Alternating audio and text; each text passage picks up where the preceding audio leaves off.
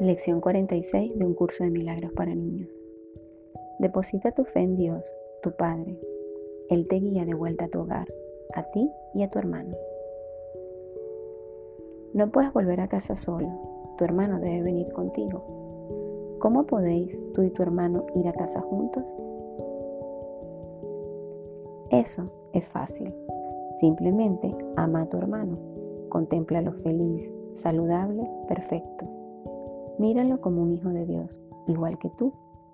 Y luego Dios, vuestro Padre, os guiará juntos de regreso al cielo. Ahora digamos todos en voz alta, deposito mi fe en Dios, mi Padre.